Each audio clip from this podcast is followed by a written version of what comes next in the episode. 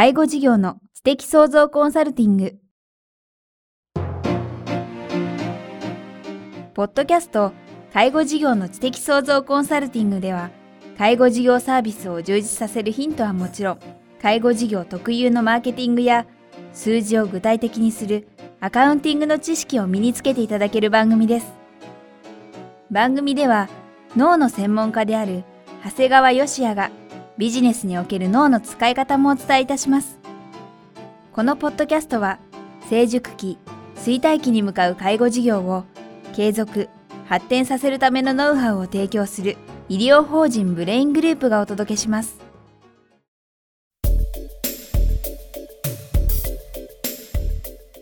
え、皆さんこんにちは。ナビゲーターの早川洋平です。介護事業の知的創造コンサルティング。今日は第12回です。長谷川さんよろしくお願いします。よろしくお願いします。今日はですね、戦略と戦術についてということでですね、具体的にはどんなお話を今日いただけるんでしょうか？そうですね。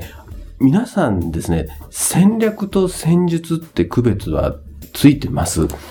戦略と戦術っていうと、なんか同じような違うようなあやふやなところが正直ありますが。そうですね。あの、正直私自身もあまりよく分かってなかったことはあるんですが、一般のきっとビジネスの社会で働いておられる方にとっては当たり前なのかもしれないんですが、介護事業の業界ではもう正直あまり理解されていないんですね。ただ、あの、私自身が介護事業を進める中ではですね、この戦略と戦術っていうのを、まあ、理解するっていうのはとっても大事だってことを今感じてるんですね。具体的には長谷川さんどのようにこの戦略と戦術捉えられているんでしょうか？そうですね。あの、まあ、ちょっと言葉は硬くなるんですけど、私の理解する限りにおいては、戦術っていうのはですね、語源からすると掃除をする人っていうことになるもんですから、そうなんです。ですから、まあ、道具を使う、道具を使ったりですね、繰り返す仕事っていうのは全て戦術となるんですね。ですから、まあ、言い換えますと、まあ、目に見える仕事になるんですね。これは、まあ今お話しいただいたのが戦術ということ、目に見えるものとありましたけども、はい、一方戦略とは？もう戦略っていうのはですね、あの、これも言葉の定義になりますと、戦略とは経営者の術。これ間違いなくこれ経営者がやることになります。で、略とは知恵の意味ということになりますので、言い換えると先ほどの戦術に対して目に見えないものと、あの、いうことになります。で、実はですね、これよく誤解されてるんですが、もう戦略っていうのはですね、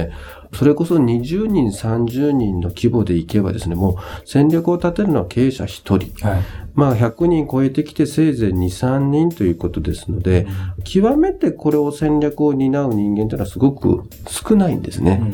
ですから、あの、介護事業をあの運営するときにおいてはですね、経営者は、えー、誰が戦略を考え、誰が戦術を考えたということを理解して取り組む必要があるんですね。うんあの、今お話伺っててですね、最初に、まあ、先日は語源から言うと掃除をする人、道具を使って繰り返す仕事はすべて戦術とありましたけども、これ具体的に介護事業で言うと、例えば介護事業の中の戦術っていうのはどういったものがあるんでしょう？か介護業界においてですね、もう現場と言われてるところの日常業務っていうのはもうほとんどすべて戦術と思っていただいた方がいいと思います。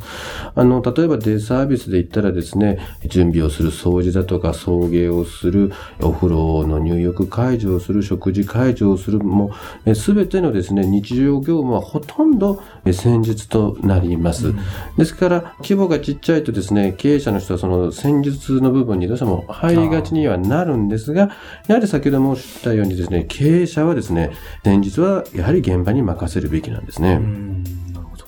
そのままいつまでも入っていると、現場がやっぱり自立しないということですね。そうなんですね。あの、やはりあの、もともと自分たちが介護業界の場合はですね、現場から経営者になってこられた方というのは結構おられるんですね。ですから、いつまでもやっぱり現場に固執する方多く見えるんですが、これはですね、ある意味ではですね、現場が自立しないんですよね。うん、だから逆に現場の人はいつまで経ってもですね、あの、責任を持った仕事をさせてもらえないということにもなるもんですから、やはり適宜ですね、えー、現場にですね、戦術リーダーを任命し、戦術は任せるべきなんですね。なるほど。そうすると、戦略と戦術の話ありましたけども、戦術はまあ現場のリーダー、はい、戦略はむしろ経営者がやるっていうことなんですか？そうですね。もうこれは経営者がやるしかないんですね。ですから、例えば、えー、今やってる事業の5年先、10年先にですね、どれぐらいの事業規模になってですね、で、その規模による事業がですね、社会、もしくは自分たちにですね、どのような、あの、意味を持つような事業になってるかってことをですね、これを、あの、常に描く必要があるんですが、その場合もですね、当然外部環境も考えないといけない、自分の会社の内部環境も考慮しながら考える必要があるんですね。なるほど。そうすると、まあ、戦術を実際に実行するのは、まあ、現場のリーダーだっていう話ありましたけども、戦略は当然経営者。はい。そしてその戦術を、えー誰にどう実行してもらうかとかっていうのはやはり経営者がやはり考えることですね。そんな中でですね、実際その経営者が、まあ、長谷川さんご自身も経験あるかもしれないですけど、はい。今お話伺ってと思うのが、経営者がまあ戦略をきちんと立てても、はい。えー現場の人、まあ、それは戦術を実行する人かもしれないし、もっと本当の現場の現場の人かもしれないですけど、経営者の人が立てた戦略と、それを受ける現場の人がなんかギャップを感じて、ちょっとまあ、圧力じゃないですけど、そういうなんか発生することっていうのはないんでしょうか？そうですね。あの、まあ、私自身がですね、やはりある程度、まあ、規模が、それこそ数十人というスタッフの単位から、やっぱり100人を超えて、今140、50人になるにあたってですね、やはり、まあ、いろんな事業を新しく行っていく中で、よく言われたのはですね、あの、勝手にやってる、勝手にやってる勝手って言うんですね。結構僕も傷ついた言葉であるんですけど、ねただまあ最近はですね、年に1回のですね、経営経営方針演説の中なんかでははっきり言わせていただくのは、ある意味皆さんからすると勝手かもしれないんですが、これは経営者としてのですね、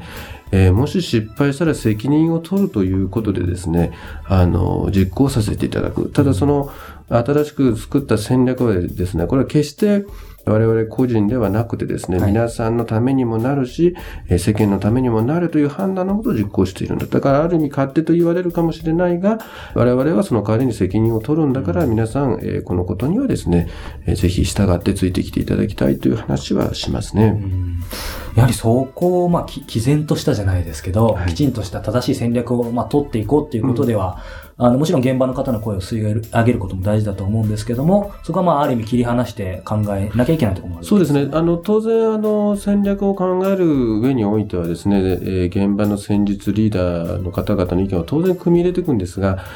あの、やはり全員がですね、一致するわけにはなかなかいかないもんですから、やはり最後は、えー我々が、えー最終的にですね、えー責任を持って、えー実行する、最終決断する必要は間違いなくありますね。経営者は戦略を当然考え、えーはいまあその戦術も誰に、えーそれを実行してもらうか考える必要あると思うんですけども、あとはその人を間違えないようにしなきゃなと思ったのが、その戦術を考える人が、に間違えて戦略も考えさせないようにしないとダメですね。そうですね。やはり、あの、それが、まあ、今日のですね、えーお話の一つの重要な点だと思うんですが、あの、私自身もですね、今でこそそういうことを言ってるんですが、それこそまだ従業員がですね、本当に数十人しかいないような時にですね、戦略会議って言って7、8人も集まってですね、みんなで、あの、本来戦術を、えー担当する人間に、みんなで戦略を考えてた時もあったんですね。ただ、やはり今逆に100人を超えてきた時になるとですね、それでやっぱり立ち行かなくなるんですね。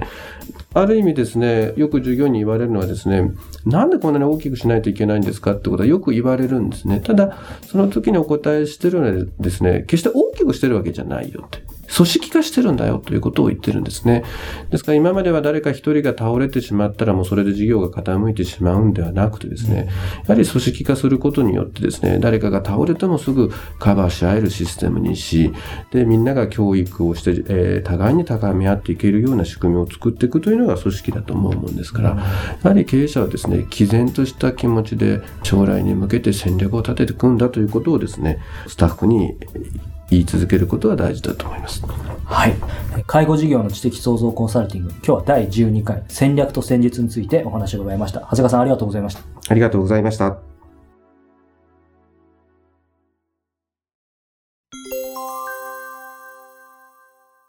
ここで番組からお知らせがあります。ブレイングループではですね、4月16日土曜日、認知症セミナーを開催するそうです。場所はですね、東京五反田学研本社ビル3階ホール、13時から16時、定員150人、会費5000円ということでですね、えー開催するそうです。この認知症セミナーというのは具体的にどんなことを当日お話しいただくんですか？えー私がですね、去年の6月にですね、出版させていただいた、あの、学研から出した、まあ、認知症の家族のための本というのがあるんですが、まあ、その本の中にも書いてある、認知症の正しい知識を得て、得ましょうというのが一つの主題になります。ですから、まあ、あの、看護婦さん、介護職さん、まあ、ご家族の方という、まあ、認知症に関心がある方に、まあ、ちょっと3時間っていう、えー、長いセミナーにはなるんですが、はい、あの、その分、認知症の基本的な対応からですね、はい、あの、知識、えー、さらに、まあ、あの、こんな社会資本が使えますよというような、まあ、割と幅の広い内容のお話ができるんではないかなというふうに思っております。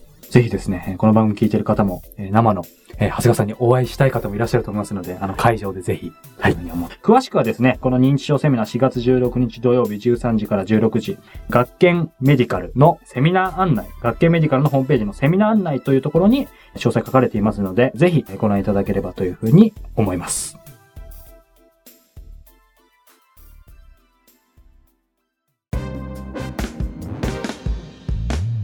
今日のポッドキャストはいかがでしたか？番組では、長谷川よしへの質問をお待ちしております。質問は、株式会社在宅のウェブサイトにあるお問い合わせフォームからお申し込みください。サイト URL は http コロンスラッシュスラッシュ brain-gr.com スラッシュ zaitac http コロンスラッシュスラッシュブレイン -gr.com スラッシュ在宅です。それではまたお耳にかかりましょう。ごきげんよう。さようなら。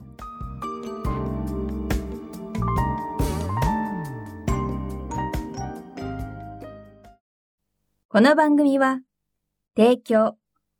医療法人ブレイングループ。理事長長谷川義也。プロデュース